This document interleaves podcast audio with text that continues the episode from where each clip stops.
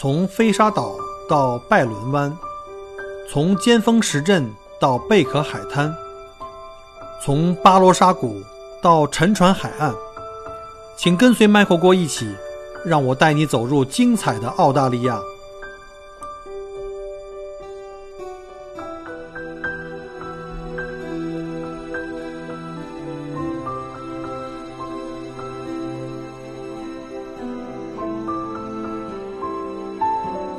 各位听友，大家好，欢迎再次收听麦克郭聊澳洲啊！今天我们再次来一期这个嘉宾访谈啊！这一期的嘉宾呢，我们大家都熟悉，就是之前来过我们节目的这个李胜啊，这户外达人啊，同时呢，他也是这个红酒达人。那上次因为时间关系啊，我们不可能聊那么细。那今天呢，再次有请呢李胜来跟我们一起来聊一聊澳洲红酒那些事儿。欢迎李胜。哎，谢谢大家，谢谢谢 Michael 啊，Michael 郭，这个很很荣幸啊，那个又又一次和大家见面，各位听友好。OK，那个我知道现在应该你也是在家隔离的吧？对呀，整个墨尔本目前还是属于隔离状态嘛，只有特殊情况才可以出去，所以基本上都在家待着。对啊，现在就是只有说因为上班你有这个上班的这种。呃，原因或者是因为要购买这个生活必需品才可以出门，现在所有人都基本上都在家里。那对你这个整个的工作生活影响大吗？最近？啊，对工作生活影响还是很大的。嗯，你看，要是在从生活上来讲呢，基本上就像你刚刚提到一样，我们只有在比如说我去仓库，或者我去购物，或者去看医生，嗯，这种情况才能够出门。孩子们呢，也是离开学校，在家里上网课。这样的话，家里孩子也要照顾。这样的对生活来说呢，是一个全新的模式，跟以前不一样。工作上面呢，也是有影响的。虽然我们的呃主要业务都在中国，通过这个网上的平台和我们自己的仓库在发货，嗯，但是这次疫情对我们的影响蛮大的。首先呢，是在中国这个嗯疫情比较紧张的时候。基本上我们都呃不能发货了，所有事情都停下来了。现在放开了以后呢，那么客户又有需要，我们又在为客户服务。那么呃相对来说还比较好一点，因为主要都在网上嘛。所以国内现在开始又起来了，所有事情又开始活动起来了，比较好。嗯嗯，OK，那那你现在这个。呃，我知道你的这个业务，你现在这个业务主要是在做这个澳洲红酒啊，或者一些澳洲的一些医药保健类的产品。那尤其像这个红酒，那你从现在澳洲也在封关啊，然后我们澳洲也在这个限制出行，那中国也是啊，但是现在逐渐在在改善过程中。那那你现在在国内的业务应该也受到了一个非常直接的冲击吧？对，就像我刚刚说的一样，受的冲击比较大。嗯，我在澳洲呢，这么多年下来，主要也就在两块投入一些。一个呢是您提到的这个酒，酒呢主要以奔富的酒为主，但是实际上呢，关键是澳洲酒，其实澳洲酒都有一些。嗯，另外一块呢就是您刚刚提到的药厂，但是药厂在这一次这个疫情中呢，嗯，这个还好啊，因为嗯，作为药厂，作为健康类的产品，大家就反而因为这个疫情的事事情啊。大家都开始重视了，这是一个好的好的方面，嗯，还好吧，大家都挺不错的。但但是这个物流啊，各方面的影响肯定还是对这个整体的这个业务会有冲击。对物流对这个业务有冲击，包括我们，因为我们做的实际上就很多都是涉及到国际之间的物流啊，就是国际之间的贸易。另外一个呢，比如说红酒，那么这一次就会受比较大的影响。因为前不久有山火烧掉一些葡萄园、葡萄藤，嗯，疫情呢又又进一步影响，所以葡萄酒的未来的变化还很难说，大家还在拭目以待。嗯，说到这红酒呢，其实就是我们今天的主题，就想请这个李胜来跟大家了解聊一下我们这个澳大利亚的这个葡萄酒的一些呃一些知识，或者说我们在。购买和了解或品尝澳洲红酒的时候，有一些什么样的一些分享？那我刚才就你刚刚才这句话呢？如果前段时间我们一月份就是今年夏天，呃年初的时候，澳洲的这个山火，呃对很就是澳大利亚很大部分的这个不管农场啊还是葡萄酒庄园都会造成了这种灭顶之灾。那我在预计，那可能在未来一段时间，这红酒因为是延后的嘛，你从种植到产出到生产到运输，那这个后续会不会造成这个产量上的这个减低，而且造成这个价格的上扬？嗯，我觉得有可能的。我之所以说它比较难以估计呢，是因为由于疫情的影响呢，可能会对这个酒的需求产生影响。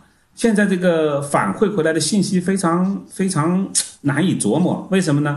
呃，从澳洲来讲，自从澳洲这种封锁叫做或者说叫做居家 lockdown 以后，嗯，呃，其实喝酒的。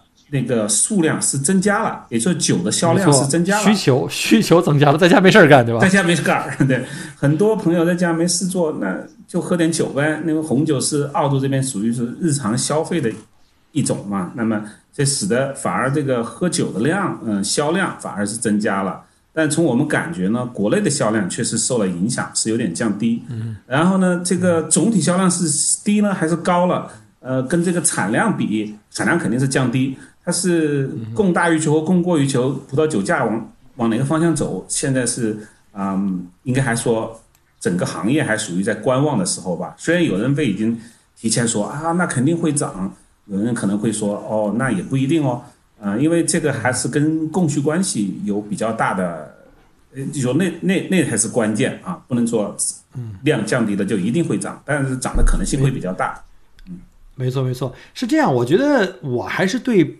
这个红酒价格就是葡萄酒价格上上扬会有这个，我觉得可能更有呃说服力，因为一方面是因为这个火灾造成了今年的这个减产，对，然后呢，第二个呢就是就是产量渐渐低了嘛，另外一个就是通常按照我们的这个呃规律来讲的话，在这种大的疫情或灾难之后，一般都会带来这个就是呃报复性的消费啊，这个我们之前在什么。这个零八年的这个呃汶川地震啊，包括像零三年的这个 SARS 之后，就是恢复正常以后，大家因为见了很多这个生离死别，很多人开开始对钱、对攒钱这件事情有另外一种看法，所以可能会带来这个报复性的消费啊。对，太对了这一点，嗯，这一点是肯定的，尤尤其是在在这个呃我们说西方的文化里头吧。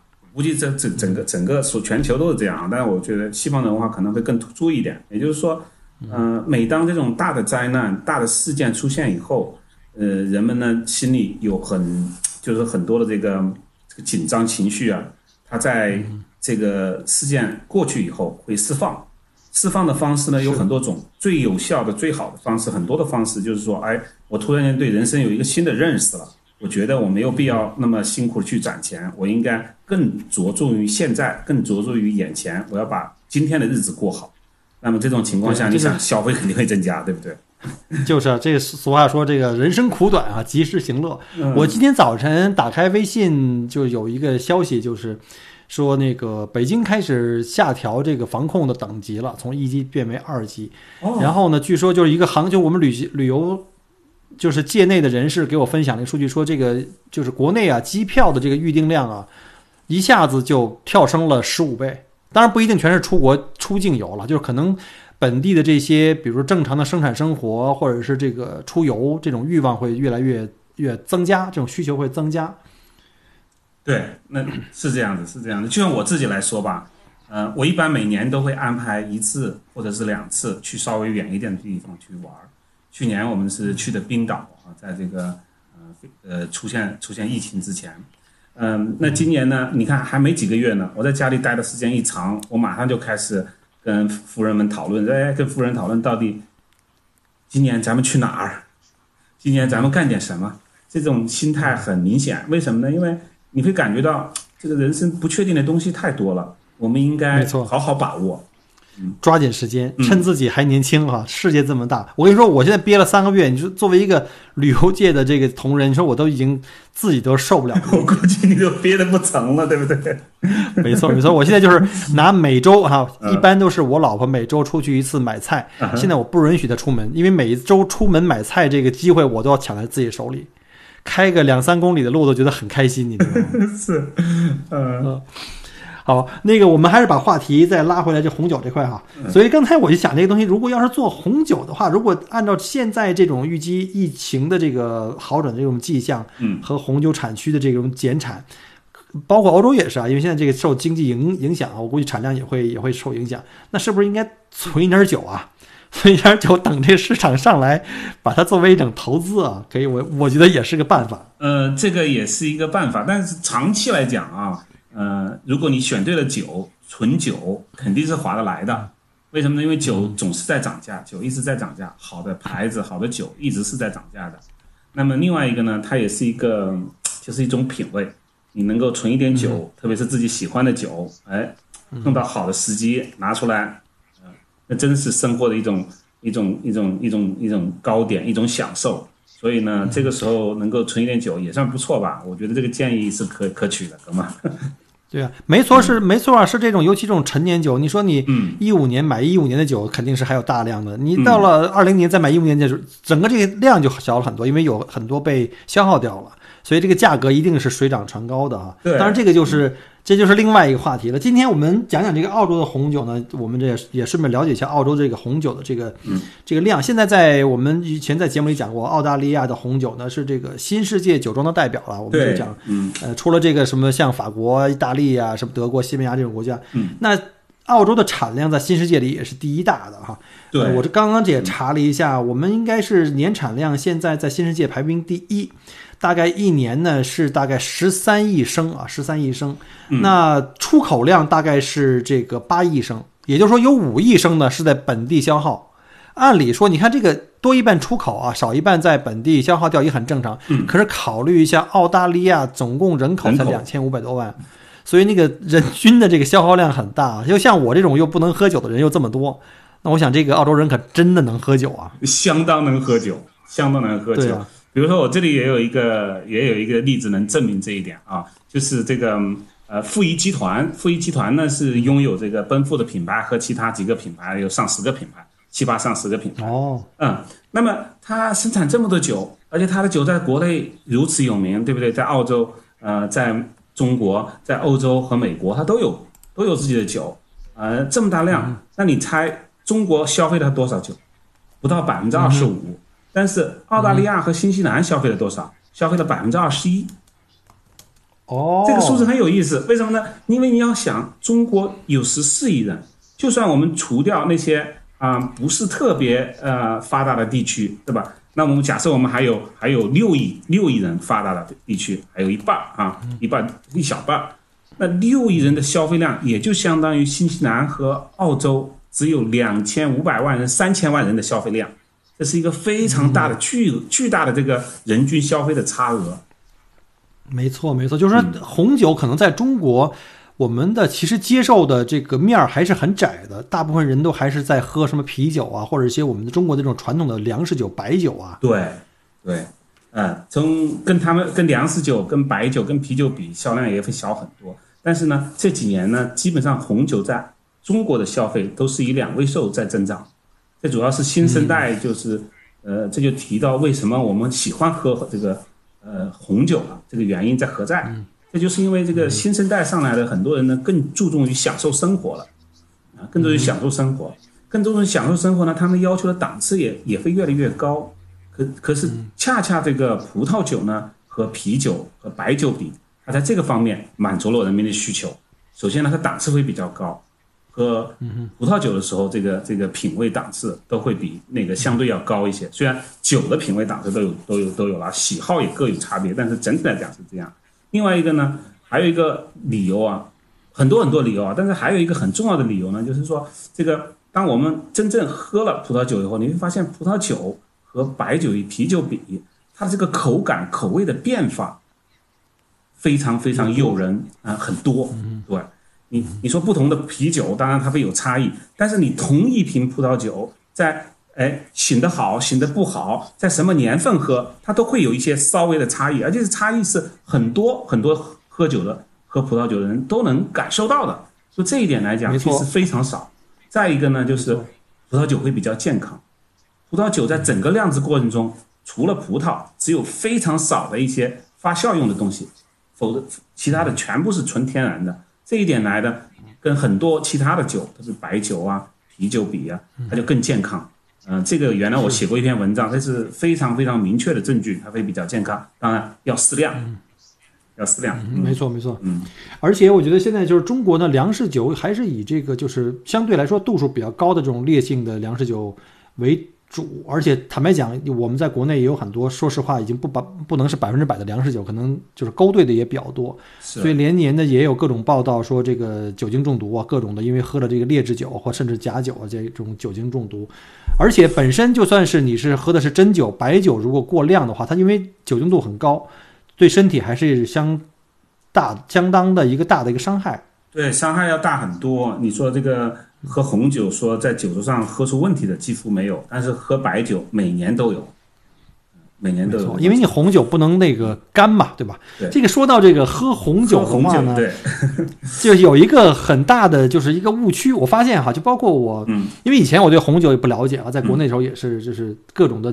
场合呀，呃，这个这个这个呃宴请啊，也都有什么红白和啤酒的这种混合的喝法。嗯，我看大部分的中国人其实还是把红酒当做一种有颜色的酒而已，喝法还是比较传统的，就反正大家就干嘛。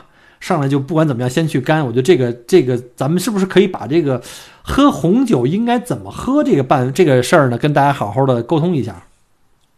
这个太需要说了，太需要说了，因为呃，国内喝红酒现在在起步嘛，实际上两位数的增长。那么这种增长率的导情况下呢，确实有很多很多朋友就就想想知道这个酒，红酒到底应该怎么喝？它确实跟白酒和啤酒的喝法它不一样，不一样。我在国内的时候，那个时候我接触红酒有不多，但是呢，这种像您刚刚提到的这种宴请的这种机会也挺多啊。我印象最深最深的就是比较很好的酒，还是还呃红酒拿出来兑雪碧，哎，当时觉得 兑了雪碧以后喝的过瘾啊。但事实上呢，这是嗯，这简这简直一下就是犯了大忌了，嗯，犯了大忌了。对，因为喝酒它有很这个红酒作为葡萄酒来讲呢，它有一个特别大的特点，就是它费了很大的力气才把其中的糖分减少。嗯，嗯，那你把这个雪碧加进去，那你就把这个酒整个就毁了。对，实际上是这样。对，没错，实际上这样。那为什么产生这种原因呢？有一些原因呢，就是因为要么就是他买的酒不好，要么呢就是他在头一两次喝的时候，他这个整个呃味觉这种这种这种享受葡萄酒的那种那种风味和变化的这个能力，还根本没有建立起来。他喝到刚喝这个红酒的时候，他可能觉得这个酒，哎，怎么这么涩呀？这种这种这种对，酸涩是没错，初喝初尝者的一个最主要的一个感觉。没错，没呃错。，我刚开始也是，所以我觉得，哎呀，这个太酸太涩，特别不爱喝，尤其是有的时候换成白葡萄也是这种，这种涩的感觉特别强。对但是慢慢慢慢的后来发现，因为我来澳洲以后也是这段时间尤尤其是哈不能出门，那也不用开车了，就每天没事儿就在家里自己小酌几杯。我发现我试过了很多的酒以后，发现其实即便是红葡萄酒，即便是希拉子，即便是同一年代、不同产区的。甚至是同一厂家、不同的年代和产地的，甚至是混酒，它们的味道都有很多不同的信息出来。就是以前这个可能喝的少，并没有这种感觉没错，没错，没错，嗯，啊，所以这东西必须得多多的去尝试，对，然后慢慢才能分析出来。这这个是需要你有一段时间去尝试的，而且呢，呃，找到你合适的酒呢，那是人生的一大幸事。就是哎，我发现我喝这个酒特别喜欢，我有很多客户，他就说我就是喝这种酒。有一个客户就爱喝圣亨利，每年都订，他每年的订的数量我都大概知道。那为什么这样呢？就是他就是喜欢这个酒，他终于发现了自己喜欢的酒，他把这个酒买回去，这个圣亨利属于奔富里高档的酒，他就买回去，他会存着，他每年都会喝，呃，存放了五年、十年左右的这个酒。非常非常的那个呃专注，这是一种情况。但也是因为像你说的一样，他爱上这个酒，他喜欢感觉这种味道变化，他喜欢这个就行。呃，喝酒呢，除了说你哎，你应该要注意上，比如说不要掺这种雪碧，不要和水果一起吃啊，和甜的东西不要配在一起吃，很少要配在一起的，有但是很少。嗯，呃，那么还有一些要注意的一些基本的常常识。基本的常识，我就我有一个故事特别有意思，就是上次回去我和我同学见面，同学见面，那同学见面我是卖酒的，呃，做奔富酒的，那我肯定给你带点酒过去嘛，然后带了两瓶相对比较好的酒，嗯，大概几个人做的饭店也挺不错的饭店啊，来了一个服务生，服务生说，哎，我们就对服务生说，哎，你能不能找个醒酒器把我们酒醒一下？服务生说，哎，哎，你高高兴兴就出去了，哎，拿一个醒酒器，我一看这醒酒器也挺好的呀，看上去挺专业的，挺挺像那么回事儿。他砰砰打开了两瓶酒，然后两个手一手一瓶，咕嘟咕嘟咕嘟就倒这个醒酒器里去了。混在一起了，对，混在一起了。我想喊，但是我想，哎，算了，不喊吧。呃，他这里在这个过程中犯了犯了两两个大忌。第一个大忌呢，他就不明白什么叫醒酒。醒酒呢，实际上啊，为什么醒酒器做成做成小口的、大肚子的呢？因为醒酒呢是让酒跟空空气，特别是空气中的氧气去去去去呼吸啊，能够醒过来，从沉睡状态，哎，去醒过来。醒过来去去去去去混合，但同时呢，他又做的口小，因为他希望这个香气啊不要因此而而而流失散发过多。嗯嗯，当他把两瓶酒啪倒在一起的时候，这个醒酒器基本上就装的已经快到这个瓶口子要来了，已经没有空没有空气了啊，那你还醒个啥呢？对不对？他就没明白。嗯，当然这个这个也是一个小故事了。然后另外一个，而且把两瓶酒混在一起的话，它本身酒自己的自身的特点就已经很难被识别出来了。嗯，喝的时候我就跟这个人说：“我说我说哥们，今天你帮我们创造了一种新的酒，挺有意思的。所以醒酒也是一个关键，醒酒也是挺挺重要的一点啊。嗯嗯，那通常醒酒多长时间为宜呢？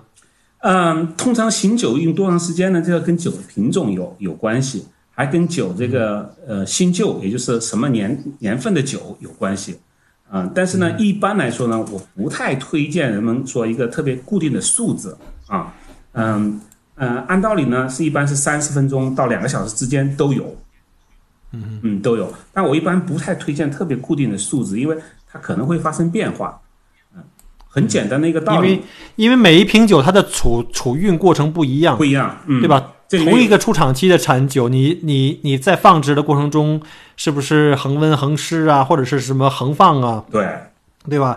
有很多地方可能就是，甚至是不是你见了光啊？本身每一瓶酒的这个状态就不是非常一样。对对，不一样。所以当你去醒的时候呢，嗯，那么你就你就把握一点，非常好记又非常有用，嗯，就是尝尝，嗯，尝一点点，嗯，过了半个小时你尝尝，哎，这酒差不多了。这个呢，尝有两个作用，一个你能确保这个酒到了比较好的状态，跟大兄弟们一起喝啊，很开心啊，聊聊天；另外一个呢，也帮助你学会去品酒，你会感觉到这个酒在醒酒过程中的变化。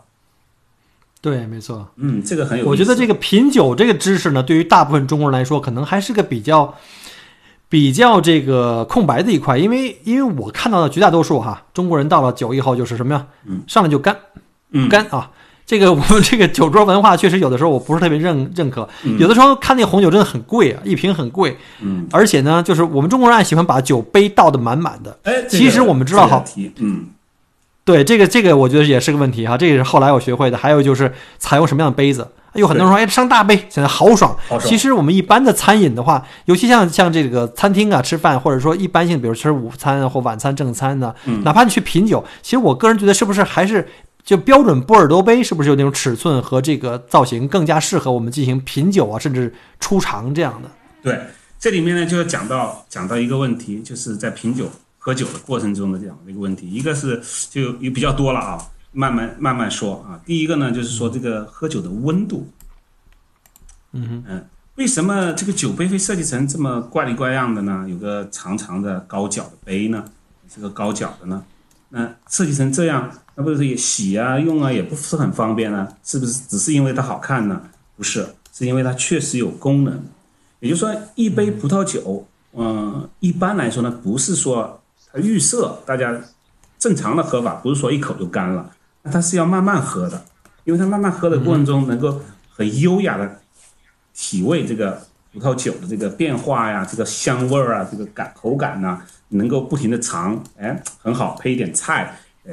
非常好，感觉你会觉得，哎，这个这才是喝酒，这才是人生，因为你很 enjoy 一件自己喜欢的事情。那么这个过程会比较长，喝一杯酒，你看电视里面也会看到，他们喝一杯红酒可能会时间比较长。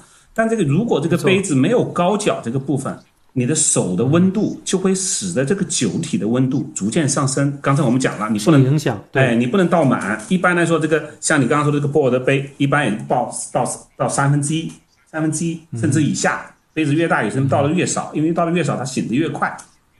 对，没错。嗯，那在这种情况下，所以这个杯子呢，就做一个长长长的角，就是希望你能够握在脚及以下部分，能够呢减少手温，迅速提高酒的温度。因为酒的温度呢，适饮的温度应该是在十几度到二十度，红酒应该是在二十度左右。嗯哼，手的体温是室温，那就是室温。嗯，对，没错。嗯，手是三十七度，那你要是三十七度一下，那个酒变热了以后，你再喝，那肯定是不太好喝了。没错。哎，这是一个，因为因为酒，我觉得红酒里边它其实因为它是自然的呃水果加上果汁果肉的这种发酵，嗯，然后在整个过程中没有像澳洲这红酒业就比较严格，没有任何其他的一些呃。化学添加，那除了这个酵酵母以外，对，嗯，那最后呢，我们再排出酵母，然后呢，再根据这个酸碱平衡嘛，你糖分越来越少，酸度不是糖分越来增加，呃，减少，酒精度越来越增加，后找一个对，找到一个平衡点。那整个这个过程中，它其实里面很多的这个呃味道，它的这个来自于最开始的果肉跟这个。这个果汁，所以里面的很多的香氛的气体分子，它其实是丰富度是不一样的，它而且里面那个气体分子非常小，根据温度它的这个释放的这个顺序跟层次也是不一样的。对的，是这样子的，所以所以就应该有一个温度控制啊，有个温度控制。正因为如此呢，那么很多人就是说这个酿酒啊，就是就像就像魔魔术一样，就像魔法一样，是 magic，就这样讲。因为你想葡萄，其实你尝不是这个味道，但这个酿出来的酒，哎。味道变化差异如此之大，如此广泛，而且那么迷人，这是很奇怪的一件事情。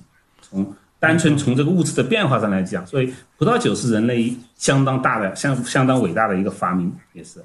嗯。所以瓷杯，刚才我们讲到瓷杯啊，就瓷杯的时候呢，不是最好是拿到这个杯子下面，主要原因呢是不要让它啊太快的把这个酒体温度升高啊。其次呢，这个杯子它像波尔的杯呢也是，它是它是口小肚子大。这个跟醒酒是一个原理，这个可以理解，比较容易。嗯，但是但是不同的酒呢，实际上用杯子还是可以有些区别。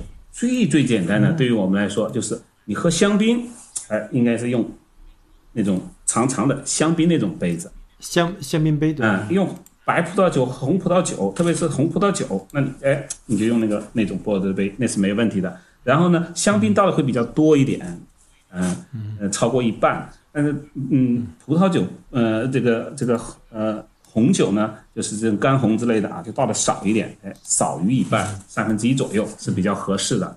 当然，有时候吃饭的时候无法控制，我经常和朋友在一起吃饭，那你没法控制，因为这样倒倒满多豪爽啊，让他喜欢，这这你没招，你知道吗？对，我我觉得我也能接受。其实我觉得，你看我们在看一些西方电影，或者说你看到那个呃正餐的餐厅啊那种的话，不管你是自带酒还是去品酒，你会发现所有的服务员上来不会给所有人倒满，不会，每个人都会给你倒一个很小的一个杯子底，就是让你能够有一个品尝的过程。就是红酒呢，一定是先来品尝，对，每个人都品尝过之后，然后问你喜欢，你要喜欢就帮你倒满。所谓倒满，并不是倒，可能就是在一半以下了。然后才开始正式的进入到品尝跟这个饮用的过程，但是我们中国人经常就是倒满倒满，然后就一口全干，我觉得特别可惜。特别是好酒，那真的很可惜。也对，很贵的酒。嗯，这个这个喝酒的时候很确实很好玩啊！一喝起喝一说起喝酒啊，就是眉飞色舞的啊，就是这个原因。嗯，嗯，这个。这个长酒是怎么来的呢？为什么说在高级饭店你去点说，哎，人家说，哎，有什么什么酒，哎，挺贵的，一杯啊，好几十甚至上百块钱一杯，或者是几百块钱一瓶，哎，这么贵的酒，他会噔开一瓶让你尝一点，这是为啥？一个是看你喜不喜欢，嗯，还有一个，还有一个是什么原因呢？如果他新开一瓶酒，特别是法国酒，它都是用木塞，这个酒啊有一定比例，这个比例是多少呢？是百分之一到百分之五。这个瓶酒会坏，嗯，哦，所以一尝，你说，哎，这酒坏了，那个侍者就会拿过去闻一下，或者自己再尝一下，哦，这酒坏了，对不起啊，抱歉，我给你换一瓶。所以一定要尝一下。所以在中国好像不存在这种说，我我觉得你这酒坏了哈，就跟 就跟我点了个菜似的，菜做的不对，你给我换一个。在在中国就是多少钱多少钱，开一瓶你就得买单啊。呃，对对对，其实是有这个问题的啊。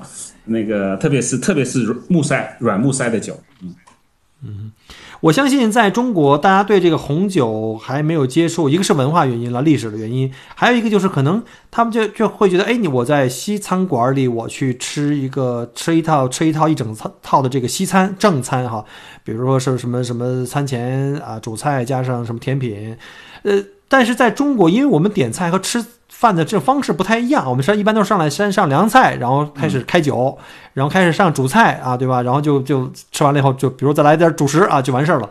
因为这个餐饮文化的不一样，会不会影响了说我们大部分中国人对拿红西餐的红酒配中国餐，呃，觉得有点别扭，所以很多人可能在中餐馆里，他的这个西餐酒的配配酒。还比较少，这个方面你有什么建议没有？我我觉得西餐酒在很多中国菜上面是可以，是完全可以配的非常漂亮的。我觉得没问题，呃，这个应该说不是一个关键问题，关键的问题还是说呃喝酒的习惯导致的。为什么呢？因为国内很多很多这个餐，你比如说川菜、火锅，那的配酒都非常好的，没问题，嗯，非常好啊。那喝一般我们就是吃火锅是啤酒。嗯，啤酒是当然之选，因为解辣或者爽口嘛。对，那对，呃，它有这个作用了。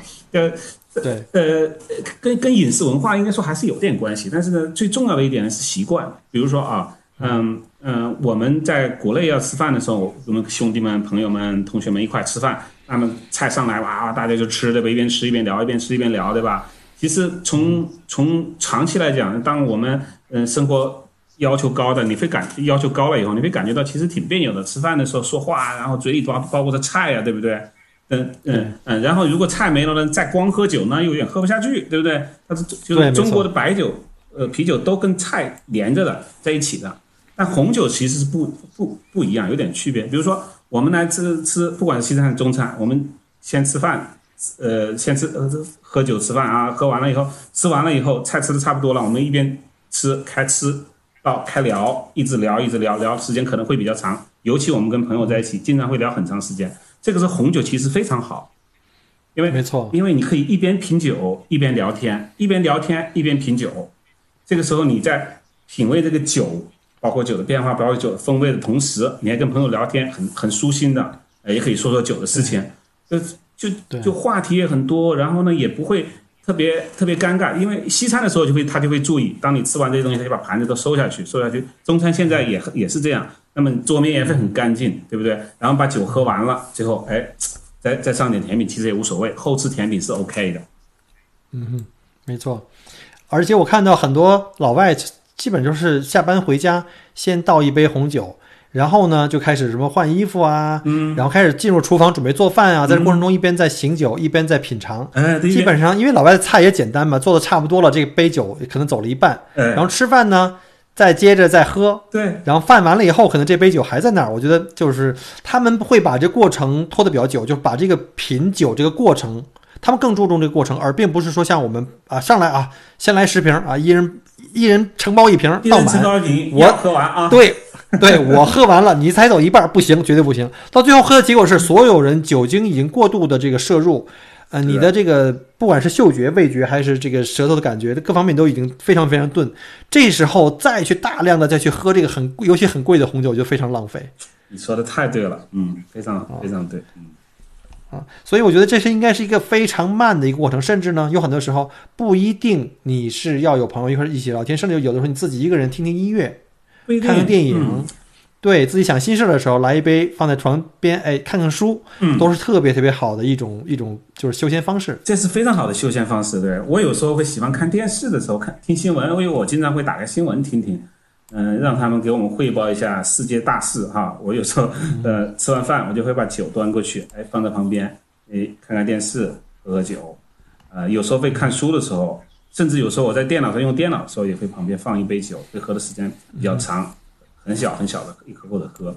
它这种，这红酒呢，更倾向于喝的是一种感觉，嗯嗯，是一种心态。那这个。这个澳洲呢，我们就是整个这个葡萄酒的这个产区的酒呢，分为什么红酒啊、干白、干红啊，什么什么桃红酒。那这些酒，李总能不能给稍微大家介绍一下？就是如果我们买回家去自己在家里吃中餐的话呢，就什么菜呢跟什么酒搭配，你个人推荐比较 OK 一点？啊，这个呢，呃，以前是比较讲究的。现在，如果你嗯看一些呃网站上，比如看我的这个平台上，嗯，你也会看到说，哎，这个酒我建议你配什么菜，什么什么菜配的。但从我个人的感觉来讲呢，这个问题不是很严重。原来有一个最基本的说法是说，哎，红酒配红肉，白酒配白肉，这是一个基本的说法。然后呢，像这个桃红酒，其实都你想，它就更像更倾向于像饮料这样子。对，嗯，所以所以实际上讲究呢不是特别大，而取决于你的爱好。所以我在经常跟朋友聊这个时候，哎，我就推崇一个观点，就是说你要发现你的喜好，不要太迁就于别人怎么看。哎，你觉得这个好，你就可以试试，你觉得好，喜欢，这就是最好最重要的。有钱难买你喜欢，这个最重要的。没错，没错，就跟你选自己的这个红酒一样，是一样的一个道理，哎，一个道理。嗯这这一点蛮重要的。我呢是，呃，有一次是在在一个地方吃自助餐的时候，他那个自助餐就是质量，那个档次稍稍微偏高一点啊。哎，我原来原来也吃过所谓的这个鱼子酱，对吧？我没有说觉得多好吃，但是那一次我就震惊了。为什么呢？那一次我点的是一瓶白葡萄酒，是白白葡萄酒。这个白葡萄酒配那个东西啊，真的是非常之好。过去这过去这么久了啊，印象极其深刻。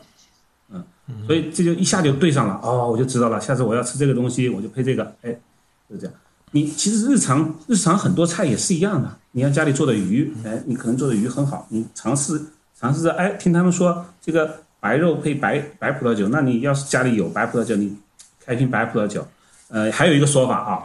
这个说法也很有意思，比如说在中国，这个红葡萄酒卖的很多，对不对？白葡萄酒卖的相对比较少，对不对？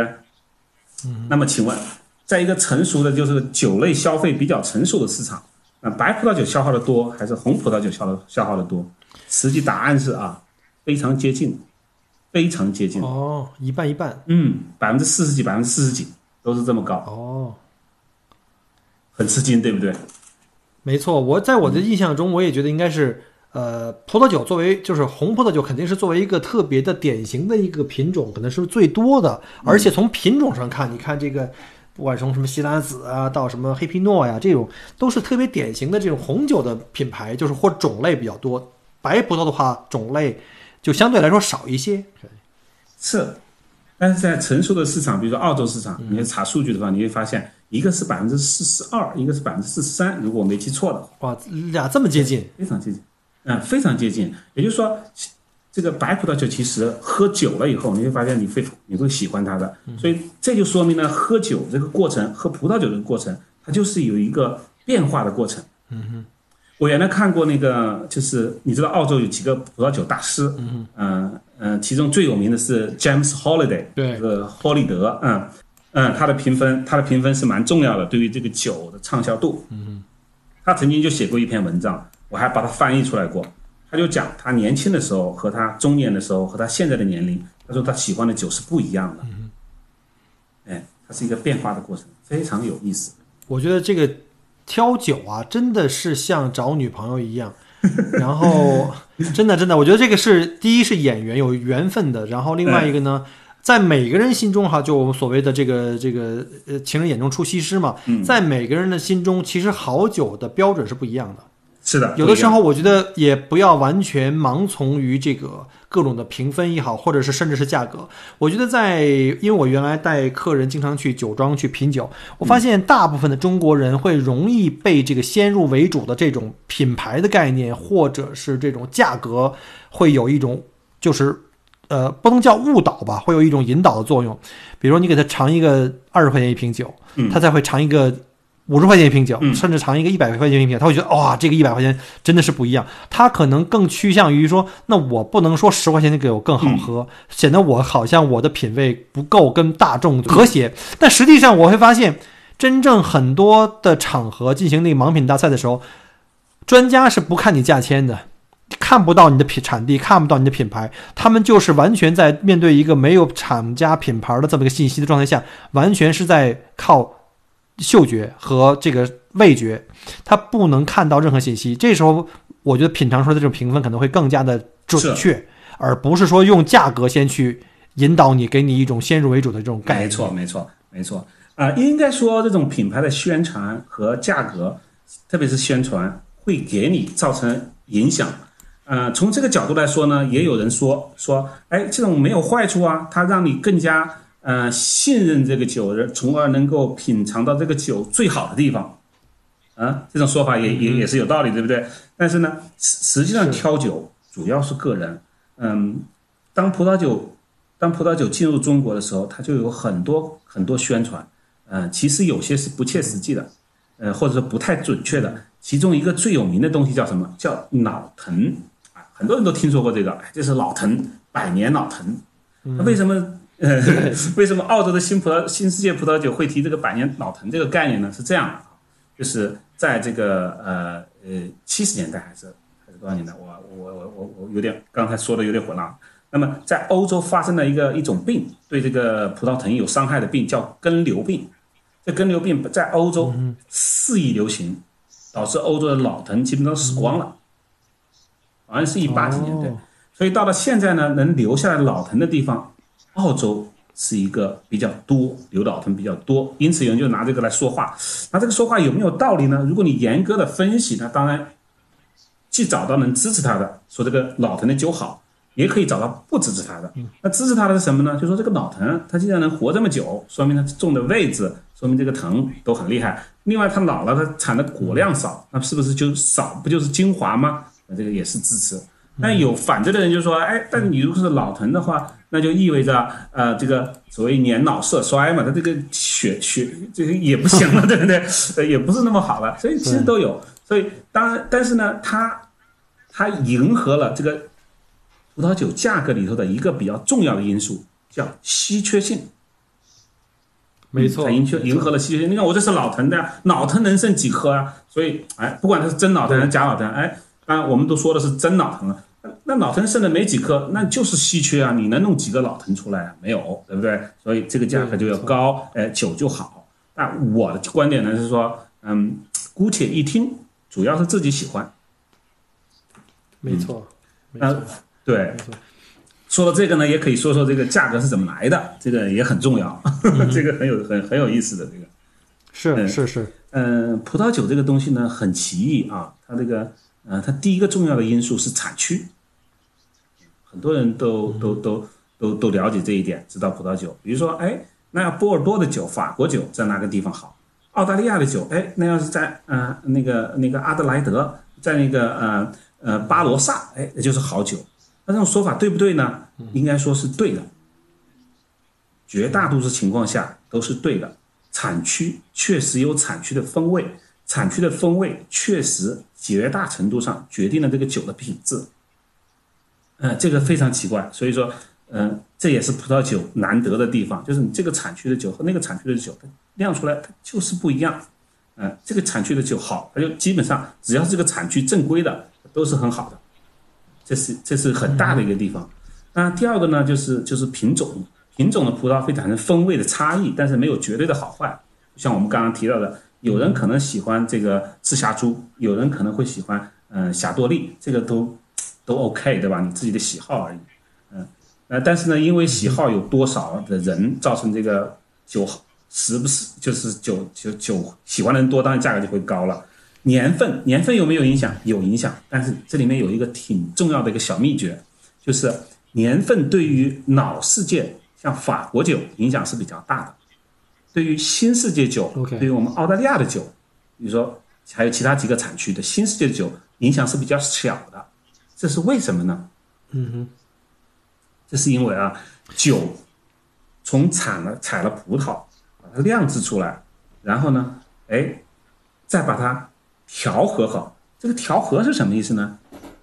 酿酒师他会每一桶那大桶啊，大橡木桶，你都见过很多图片都见过啊，兄那个听友们肯定都见过。没错。他呢他会尝这个桶里的酒，品酒师他会尝一下，尝一下，尝一下，他到一定的时间他会尝一下，尝了以后他就会对这个酒的品质，哎，这个这桶好，那桶差，这个时候他就出来了。另外一个呢，他为了新新的新的这种酿酒方法呢，他有时候会把，呃，去年的酒和今年的酒，用少量去年的酒和今年的酒去混一下，有时候会把不同的葡萄品种会混一下，这样造成一个什么结果呢？造成这个年份的影响被均匀化了，所以年份的影响这新酒不是。但是但是年份上就怎么标注呢？比如说你用一个什么什么八二年的拉菲，再混一瓶什么什么 这个一八年的希拉子，这种在年份上到底是认八二年的还是按一八年算的？那个郭兄，这是一个非常好的问题啊。呃，这个问题呢，就是如果某一年的葡萄酒的产量在澳洲的规定，这就是各个产区的规定了。在澳洲的酒呢，如果超过百分之八十，就标那个年份。哎、比如说这个是百分之八十来自二零一七年的葡萄，那么这个年份就标二零一七年。但是有些酒它就不标年份，为什么呢？因为它是，比如说那个叫波特酒，波特酒是浓缩型葡萄酒，也有酒精度会比较高、很高的葡萄酒啊。是它呢是很多年的，很长时间酿出来的，它已经说不清楚了。所以波特酒它有说这个波特酒是五十年酿的，或者十年波特酒，十年波特或者五十年波特，它不会说这是哪一年的波特，哪一年的葡萄酒，了嗯，就是它不标了。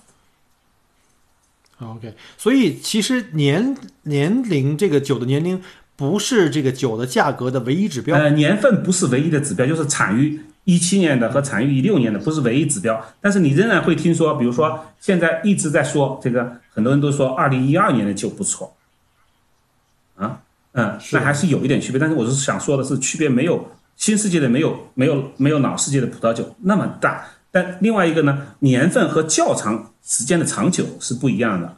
比如说这个窖藏过的酒，比如说，嗯、这个是十年的，放了十年的葛兰许和放了二十年的葛兰许，那肯定是不一样的。哎这个不一样我们想说的是说，哎，这个年份是产于二零一七年放十年以后，和产于二零一六年放十年以后，它们差别大不大？我们我们的说法是，新世界的酒差别是比较小的。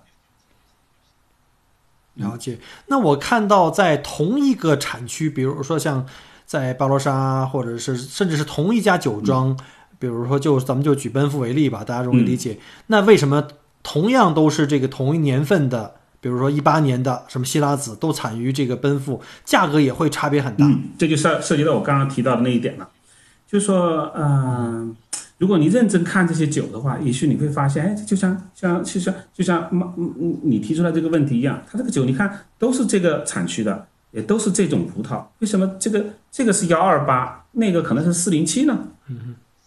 嗯，它为什么会价格会有差异呢？那是因为就像我刚刚说的一样，比如说我我我我作为奔富这个酿酒酿酒师，啊、我们今年把最好的葡萄用手工的方法采摘出来，去掉任何病毒和杂质啊、病果和杂果，我把它哎酿出来了，就这是要做葛兰许的，要做那个酒王葛兰许的。但是呢，呃，我这次准备了呃，让我们说它的量的话，比如说五十个桶是葛兰许的。但是呢，我在尝的过程中可能会淘汰其中，这是他们的秘密，我也不能不能只能猜了啊。比如说，他淘汰其中十个桶，只把其中放在前面比较好的四十个桶真正装到葛兰许的瓶里头，剩下的十个桶这么好的酒，他也不能扔了，对不对？他会降一个档次。嗯，这就是价格差异来的。你看，这是同样的葡萄，对不对？嗯，同样的产区，对不对？甚至酿造的方法也很接近，但是这个被选出来的好的酒，那做葛兰许一瓶五六千块钱，这个可能稍微差一点，放到了比如说，嗯呃，我我我一些呃呃其低档低档次的同类型葡萄的酒里头去，那么价格可能就便宜一大半，就是这样来的。那也就是说，把最好的葡萄，因为是手工去摘，那就很厉害了。澳洲的人工这么贵，我们喝到的那个酒，那是如果是人手去一串一串葡萄去手摘，用人脑去判断这个这个果实的成熟度啊，也把那些病果呀，然后在捡的时候也不会把那么多的枝叶和梗都带进来，那就完全是要等于人工给你背回到酿酒房，然后再压榨，然后再酿，还要请人去酿酒师去品尝，挑出来最好的那一部分。那这肯定是成本是相，就首先这个人工成本就已经在在这儿了呀。非常高，非常高。